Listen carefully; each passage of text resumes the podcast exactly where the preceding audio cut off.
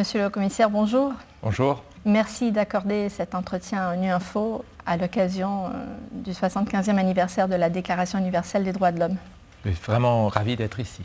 On va plonger directement dans la matière. Cela fait maintenant plus de deux mois que le conflit en Israël et Palestine euh, s'est intensifié à la suite de l'horrible attaque du Hamas le 7 octobre et de la réponse d'Israël. Nous assistons semaine après semaine des scènes d'horreur, plus de 18 000 Palestiniens qui sont morts, un grand nombre d'entre eux sont des enfants. Et vous avez exprimé des préoccupations extrêmement graves concernant les multiples violations du droit international. Et vous avez demandé à ce qu'une enquête soit menée, avertissant que personne n'est au-dessus de la loi. Alors. Peut-on vraiment faire quelque chose pour faire euh, respecter les droits de l'homme et le droit humanitaire international et pour faire en sorte qu'il s'applique à tous les États membres? Alors, une des grandes promesses de la Déclaration universelle des droits de l'homme, c'est justement le fait que tout le monde est égal et a les mêmes droits. Et la dignité humaine est quelque chose qui est cher à toutes et à tous. Et c'est justement l'universalité de ce régime de droits humains. C'est une tragédie ce qui se passe euh, dans le Moyen-Orient. Et c'est une tragédie pour les deux populations, mais on voit la souffrance énorme des Palestiniens actuellement au, Gaza, mais aussi en Cisjordanie. Mais ce qui se passe au Gaza, on n'a pas de réponse humanitaire qui peut faire face aux besoins incroyables de la population souffrante. Et ça veut dire qu'effectivement, il faut trouver des solutions pour que ceux qui dirigent ça soient au courant de leurs responsabilités à l'égard du droit international humanitaire, mais aussi à l'égard des, droits humains. Et la responsabilité est importante parce que c'est quelque chose qui règne trop si ce n'est pas fait. Et on a besoin de cette responsabilité et aussi de faire en sorte que quand il y a des enquêtes, qu'il faut le faire parce qu'il faut absolument des enquêtes et la documentation de tout ce qui se passe pour que dans le futur, on ait une, idée plus claire de la vérité. Donc c'est une question en fait de tenir euh, les acteurs responsables. Oui, c'est ça. Quelles sont les prochaines étapes que vous envisagez et que dites-vous à ceux qui, qui, avertissent contre des potentiels signes de, de génocide? Alors on est très préoccupé par le langage déshumanisant qu'on voit parmi les leaders militaires et politiques en Israël. Pas tous, mais il y a quelques-uns qui ont utilisé un narratif qui est très très préoccupant aussi de la part de Hamas d'ailleurs, de tous les deux côtés. Et si on voit ce qui se passe avec cette punition collective euh, autour de Gaza, quand on voit 70% de ceux qui étaient tués au Gaza sont des enfants et des femmes, oui, ça nous préoccupe énormément. Il y a vraiment un risque des crimes d'atrocité. Et il faut alerter le monde entier à cet égard.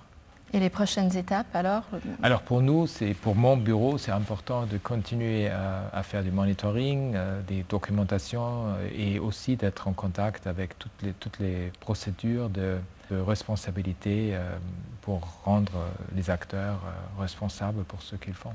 En parallèle, il y a également le, le conflit qui a lieu en Ukraine. Là aussi, vous avez dénoncé euh, de graves violations des droits de l'homme commises par les forces russes notamment et euh, d'une régularité, vous, avez dit, choquante, des dénonciations qui ont peu d'effet en fait.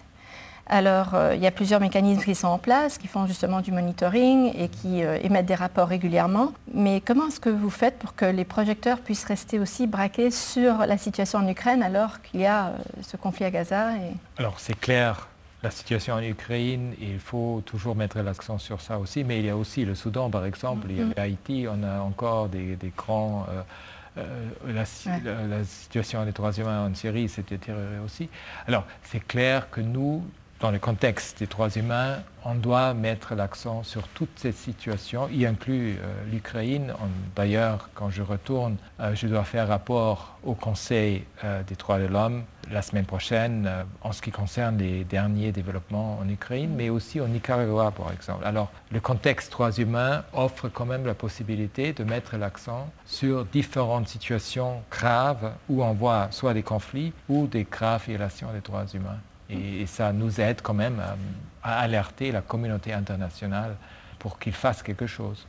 Est-ce qu'il y a un espoir quand même de garantir, euh, par exemple, dans une guerre comme celle de l'Ukraine, qu'il y ait une procédure régulière et que des comptes soient rendus Alors il y a déjà la Cour pénale internationale qui est impliquée, on a des commissions d'enquête, il y a aussi la juridiction universelle. Alors oui, je, je pense qu'effectivement, qu'on va voir que la justice soit servie. Ça va durer, malheureusement ça dure toujours, mais je, je pense oui, je suis optimiste à cet égard. Mm.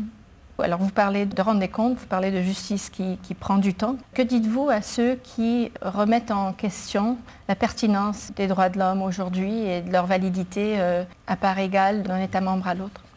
Alors l'universalité des droits humains est quelque chose qui est quand même un des acquis depuis euh, la Déclaration universelle des droits de l'homme. Et ça, c'est quand même une force très importante de transformation, mais c'est aussi quelque chose qui nous a aidés tous à regarder tout ce qui se passe dans le monde de ce point de vue des droits humains qui appartiennent à nous tous. Et là, les droits humains ne font pas la différence entre pays, entre individus, ils s'appliquent à tout le monde. Et il faut garder ça comme quelque chose qu'il faut mettre en place. Et le problème, ce n'est pas les droits humains, le problème, c'est toujours la mise en œuvre. Oui, c'est l'application. En fait. l'application, oui. Et comment donc, que dites-vous aux gens qui, justement remettent en question les droits humains à cause de l'application qui, en est faite? Mais on a vu, en fait, tout droit international est toujours face à ce défi. Hein. Mais il faut aussi dire, parce que je viens de retourner de Genève où on avait un événement à haut niveau, la grande majorité des États membres veulent quand même essayer de faire quelque chose. Ils nous ont fait des promesses pour changer les lois, pour abolir la, peine de mort, pour faire plus pour des, des, handicapés, pour faire plus pour décriminaliser euh, l'homosexualité. Alors on voit quand même, malgré tous les développements négatifs, on voit aussi des progrès. Il faut tirer des leçons de nos succès pour faire face aux défis. Alors justement, vous évoquez euh, les événements qui ont eu lieu. Nous sommes donc à la fin de l'année qui a marqué les 75 ans depuis euh, l'adoption de la déclaration. Vous ressortez euh, plutôt plein d'espoir. Vous avez constaté un engagement au cours de cette année et de ces événements? Alors, tout d'abord, c'était très important d'avoir commémoré les 75 ans de la Déclaration universelle des droits de l'homme qui est quand même né dans un contexte des événements cataclysmiques de guerre mondiale, le Holocauste, des violations graves des droits de l'homme, la menace nucléaire.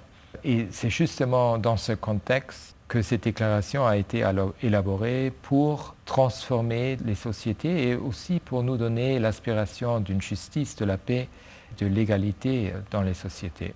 Et on a eu des succès énormes dans les questions euh, droits des femmes, par exemple, droits d'enfants, qui n'étaient pas là de la même façon, on n'avait pas le droit de vote. Même en Europe, il y avait quelques pays où la femme ne pouvait pas voter dans les années 70, par exemple. Alors, quand même, on a vu les changements là. Mais ça ne veut pas dire qu'il ne faut pas faire plus. Il faut encore faire beaucoup plus. Et on voit aussi des pushbacks dans certains aspects, comme par exemple le contexte de la criminalisation de l'avortement, ce qui nous préoccupe ou des tendances où l'espace le, civique est devenu beaucoup plus restreint. Ah, et bien sûr, quand on voit la guerre, alors là, on a 55 conflits actuellement. Et là, les violations sont toujours très graves. Et vous gardez espoir? Mais je garde l'espoir, oui, parce que je vois aussi parmi les jeunes qu'il y a un vrai appétit pour les droits humains, et ce sont leurs préoccupations les plus importantes, à part le, le changement climatique. Merci beaucoup. Merci.